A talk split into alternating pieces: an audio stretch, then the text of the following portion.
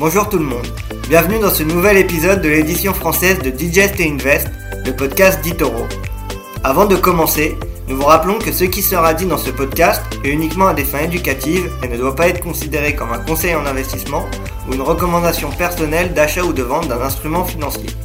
Avant d'engager votre capital, assurez-vous de bien comprendre les risques liés au trading et ne risquez jamais plus que ce que vous êtes prêt à perdre.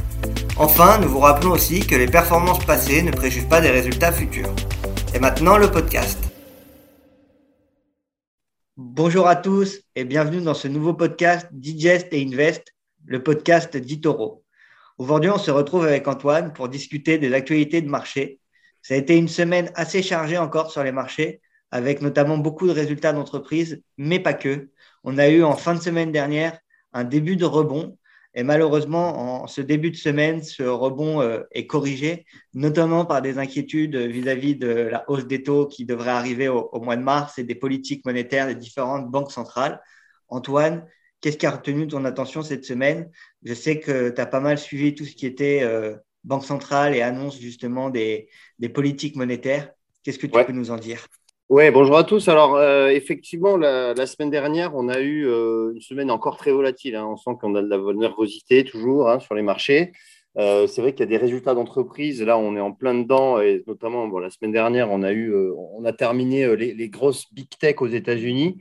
Et c'est vrai qu'on n'a pas l'habitude d'assister à des variations aussi importantes, hein, ce qui montre la nervosité, puisque on va y revenir, bien sûr, mais on a eu des, des, moins 25% pour certaines sociétés ou des plus 60% euh, même pour d'autres. Alors ça, c'est l'extrême, mais on voit qu'on est sur des, euh, des, variations qui sont euh, très importantes à la hausse comme à la baisse. Alors, justement, la semaine dernière, donc du côté de la France, on a le CAC 40 qui, lui, a enchaîné une quatrième semaine consécutive dans le rouge.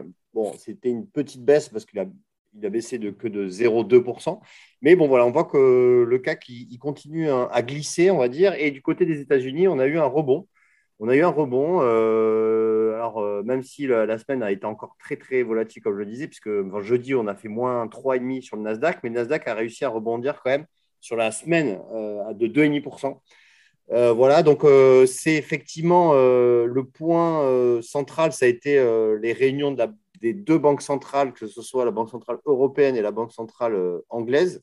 La Banque centrale, c'était euh, d'ailleurs la, même journée euh, jeudi dernier. Et du côté de la BCE, finalement, on a eu un discours eh bien, plutôt hawkish, comme on dit, c'est-à-dire un discours plutôt agressif de la BCE dans, le, dans la même veine que ce qu'il y a eu aux États-Unis du côté de la Fed, puisque même si le communiqué hein, est resté presque pratiquement inchangé, on a Christine Lagarde qui a répété qui n'a pas répété, pardon, comme en décembre, qu'il n'y aurait pas de hausse de taux cette année. Donc, en fait, elle est restée plus, ou moins floue sur euh, le fait qu'il y aurait une hausse de taux euh, cette année, ce qui peut maintenant anticiper que, bah, justement, on va avoir une hausse de taux. Pourquoi? Parce que déjà, bah, l'inflation, euh, en fait, en zone euro, elle, suit, elle commence à suivre l'inflation aux États-Unis. On a eu au mois de janvier une inflation qui a atteint 5,1%.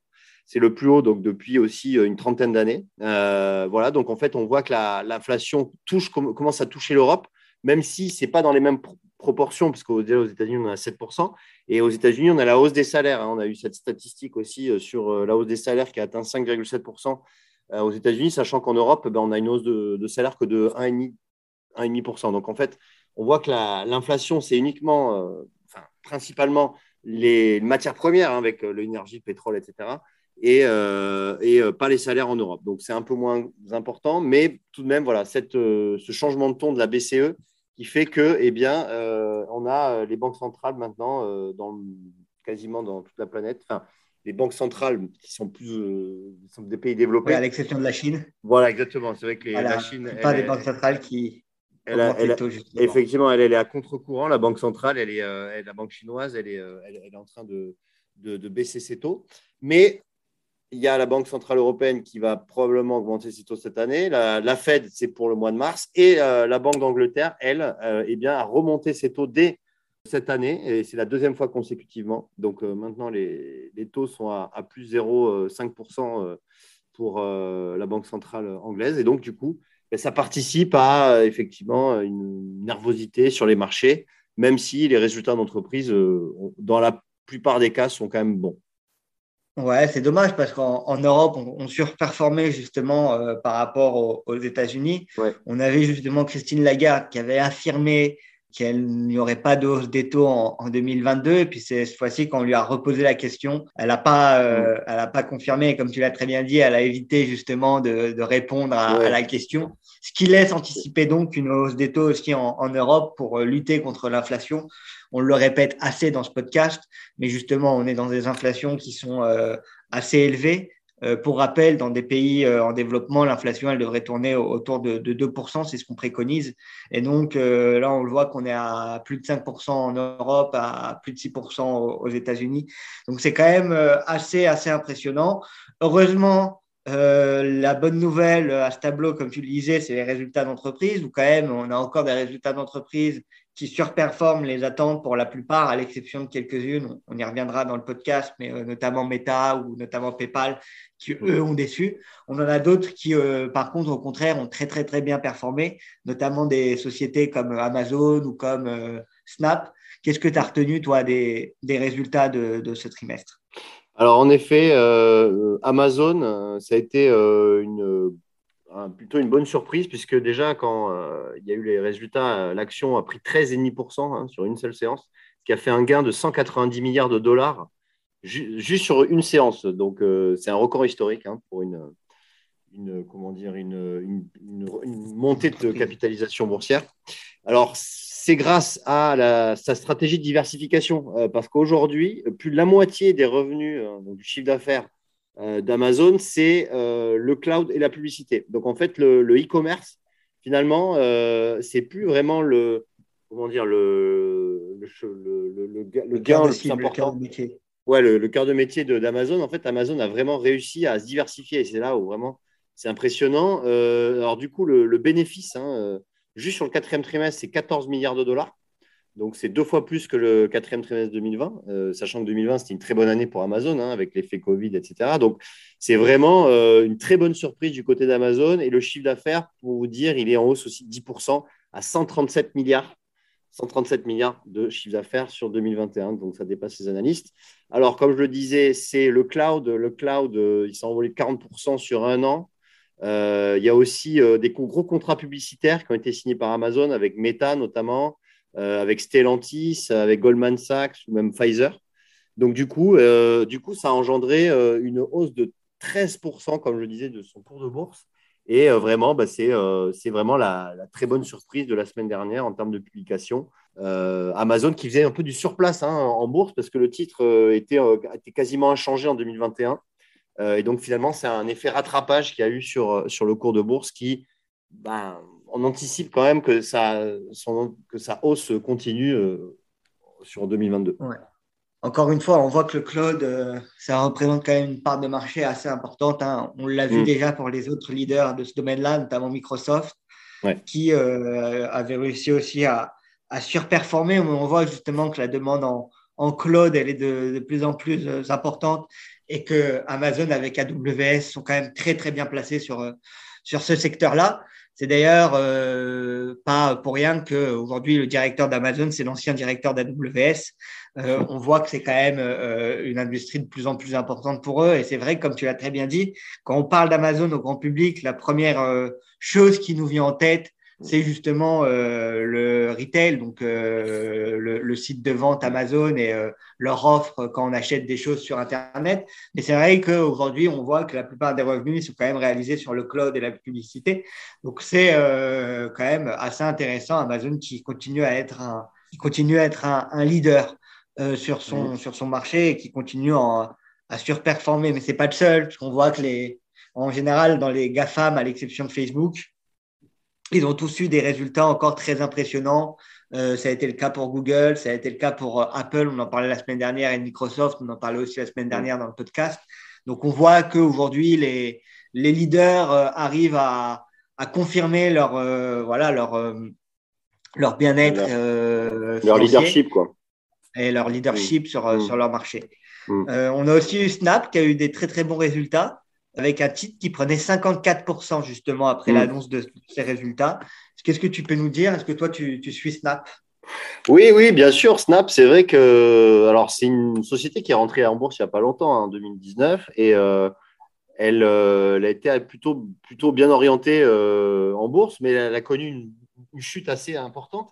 Et surtout, la, veille de ses résultats, elle avait chuté de, de 23% dans le sillage de, de, Facebook, enfin Meta, on va, on va en parler plus tard.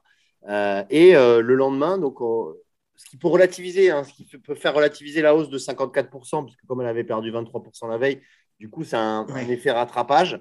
Mais effectivement, Snap a, délivré le premier bénéfice euh, de son histoire, bénéfice trimestriel, à 22 millions d'euros. Donc, c'est voilà, symbolique, mais les investisseurs ont voulu eh bien, saluer ce bénéfice. il y a aussi une, les utilisateurs quotidiens actifs qui sont en hausse de 20% euh, euh, à 319 millions d'utilisateurs euh, quotidiens actifs. Et donc ça, ça a plu au marché. voilà, donc, donc du, coup, du coup, le groupe est, plébiscité. en termes d'objectifs, on a Snap qui vise entre 328 et 330 millions d'utilisateurs actifs quotidiens d'ici la fin du trimestre 2022, donc c'est une hausse de 17%. Voilà, donc euh, plutôt euh, une bonne nouvelle et c'est un titre qui, est très volatile, mais euh, qui reprend le chemin de la hausse. C'est aussi un titre qui pourrait profiter de l'effet métaverse. Mm. tu parlais de Meta justement et de Facebook à, l'instant, mais Snap, ça pourrait aussi être une, une, des plateformes et une des actions qui justement à l'avenir, avec l'arrivée du, du métaverse, sort son, son, épingle du jeu. Donc, ce sera assez intéressant à, à, suivre. Et puis, on voit que le nombre d'utilisateurs actifs quotidiens euh, augmente. Je ne pense pas qu'on soit trop la, la tranche d'âge pour, euh, pour utiliser Snapchat. Perso, moi, je m'en, je m'en sers que très, très, très peu. Euh, mais, on voit en tout cas qu'en termes de, de, bourse et chez les jeunes, c'est une application qui, qui continue à, à bien marcher. en parlant d'applications qui marchent bien, celle qui inquiète tout le monde, c'est TikTok. Mmh. c'est notamment ce qui a impacté très fortement euh, méta. Mm. Euh, est-ce que tu penses que ça pourrait avoir le même effet sur Snapchat? Et est-ce que tu penses que euh, Meta va pouvoir justement, après cette, cette baisse de, de, plus de 30% après l'annonce de ses résultats, va pouvoir justement sortir la, la tête de l'eau? Alors effectivement, c'est vrai que le... D'ailleurs, c'est comment Zuckerberg hein, qui en a parlé pendant sa conférence de presse, de presse pardon, il a plusieurs fois nommé TikTok, en fait, qui est assez rare hein, dans une conférence de presse de, de, nommer un, concurrent direct. Et, c'est vrai que euh, TikTok euh, est, euh, selon Zuckerberg, le, le, principal, comment, la principale raison du, des mauvais chiffres hein, qui ont été sortis par, par Meta.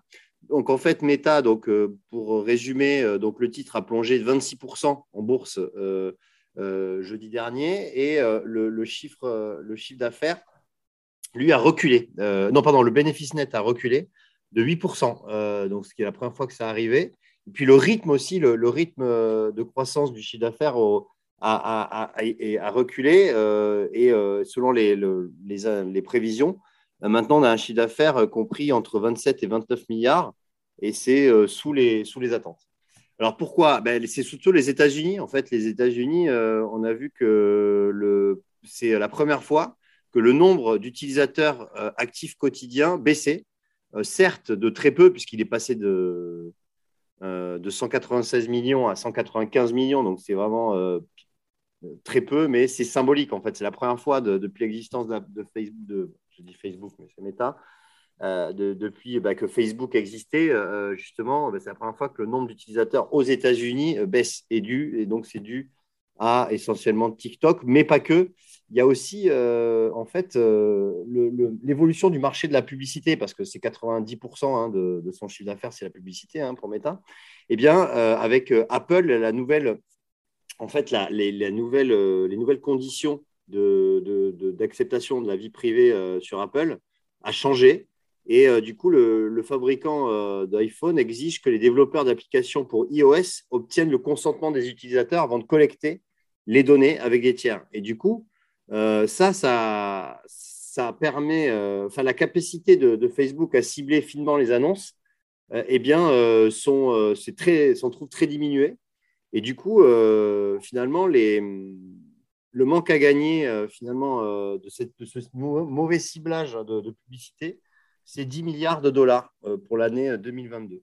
Donc c'est énorme, c'est un manque à gagner énorme. Et hein, puis, et puis, là, on a aussi vu, puis là, on a aussi vu pour, pour Facebook la, l'annonce comme quoi ils allaient peut-être euh, stopper leur service en, Europe, notamment pour euh, des causes de problèmes de comment ils traitent les, données. Donc on voit que euh, hier aussi, à la suite de cette annonce, on, avait Meta qui continuait de perdre 5% en, bourse. Donc on a beaucoup de nouvelles qui justement inquiètent là les, les, investisseurs sur, sur cette action. Quoi. Oui, effectivement. C'est vrai que là, on peut se dire, après une baisse de, chute de 25%, on peut se dire que le titre va rebondir. Ben non, pas du tout. Il continue à, baisser, il continue à, tomber. Donc, euh, donc effectivement, ce n'est pas, pas de bon augure hein, pour, pour, pour Meta euh, pour la suite. Après, bon, on verra, mais euh, s'ils arrivent à s'adapter. Mais pour l'instant, ce n'est pas, c'est pas comment dire, une, une action sur, lesquelles, sur laquelle il faut, il faut investir massivement, à mon avis attendre peut-être une pause dans la, dans la baisse. Toujours est-il que bah, c'est toujours une, inquiétant pour, euh, pour Meta, en tout cas. Bon, après, sur le long terme, en, général, on, ce genre de, de boîte euh, euh, repart. Donc, ça peut, aussi, ça peut aussi repartir. Après, comme tu le dis, mieux faut ne pas acheter un, mm. couteau qui tombe. Mm. Peut-être attendre une vraie, une vraie confirmation que voilà, le, le, cours va repartir, surtout qu'en ce moment, euh, les nouvelles euh, dans l'entreprise ne sont quand même pas terribles. Hein. Euh, s'ils interdisent et qu'ils ferment leur service en Europe, ils risquent de perdre beaucoup, beaucoup d'utilisateurs d'un coup. Et donc, ça risque de remettre encore un, un coup à leurs résultats. Parlant de résultats décevants, il n'y a pas eu que Meta, il y a aussi eu PayPal. PayPal qui, justement, déçoit les, analystes et corrige aussi en, en bourse. Oui, effectivement, PayPal est baissé aussi de plus de 20% en bourse euh, lors de l'annonce des résultats. Euh, le chiffre d'affaires euh, a, progressé, mais il ralentit en fait hein, par rapport à, l'année dernière. c'est vrai que le groupe avait bien profité de la crise Covid, mais le groupe subit dorénavant un ralentissement de ses transactions, puisqu'on avait 50% au T1, c'est-à-dire au premier trimestre 2021, on n'a plus que 23% au euh, quatrième trimestre. C'est le rythme le plus faible depuis 2017. Alors, il y a plusieurs raisons à cela, euh, notamment euh, le fait que eBay, alors eBay en France, c'est vrai qu'on l'utilise plus du tout et on se dit, même on se demande si cette boîte existe encore, mais elle existe bel et bien aux États-Unis et elle fonctionne encore pas mal. Et justement, eBay, qui est l'ex-maison mère de PayPal, a décidé de ne plus plus permettre aux vendeurs sur son site d'utiliser PayPal ce qui euh, le prend ainsi par surprise et ce qui euh, serait un manque à gagner de 1,4 milliard de dollars de chiffre d'affaires en 2021. Voilà, donc ça, ça a largement déçu euh, la communauté financière. en termes de perspective, pardon, le, géant des paiements en ligne aussi a déçu, puisque le bénéfice par action au premier trimestre 2022 est attendu, à 87 cents par action contre 1,16$ prévu par le marché, du coup, eh bien, on a un petit PayPal qui, euh, qui est très très bas, qui dévisse, qui revient aux alentours des 130 dollars. Alors on se dit, bon, 130 dollars, c'est le niveau euh, bah, début euh, crise Covid. Donc voilà, toute la hausse qui a été faite pendant le Covid a été réduite à néant. Donc donc c'est peut-être voilà, un niveau qui, qui, peut constituer un support important sur le titre. On va voir par la suite. Mais bon, en tout cas, toute la, toute la performance qui a été faite pendant le Covid a été réduite à néant. Ce n'est pas, euh, la... pas la seule qui a perdu cette performance qui avait, gagné, qui avait été gagnée euh, entre la correction du Covid et euh, après, jusqu'à, jusqu'au début d'année 2022. Parce qu'on a aussi Peloton qui a pas mal souffert. d'ailleurs, Peloton, en ce moment, il y a de l'actu parce qu'ils sont éventuellement, ils vont se faire racheter pour une somme entre 11 et 14 milliards par un des géants, donc soit Nike, soit Amazon, c'est les noms qui reviennent le plus. Euh, PayPal qui, déçoit. Alors personnellement, moi j'utilise encore eBay, si tu veux mhm. savoir. Ah oui, d'accord. Euh, euh, mhm. Mais, mais j'ai toujours payé avec PayPal sur eBay. Notamment ce que j'aimais bien avec le fait de pouvoir payer avec PayPal sur eBay, c'est que tu pouvais payer en quatre fois sans frais. Mhm. Tu pouvais échelonner ton, ton, paiement comme ça. Mais c'est sûr que c'est aujourd'hui le prestataire de, de paiement historique de, enfin, eBay, PayPal, c'est vraiment un, partenariat euh, historique. D'ailleurs, eBay avait racheté PayPal à un moment. Et donc, le fait qu'ils changent euh, c'est sûr que ça inquiète le marché. Et puis, euh, on a aussi eu des, problèmes sur PayPal cette année avec euh, certains utilisateurs qui abusaient justement des programmes de récompense de PayPal et, ce genre de, choses. Donc, ils ont dû fermer quelques millions de comptes, ce qui impacte aussi le cours.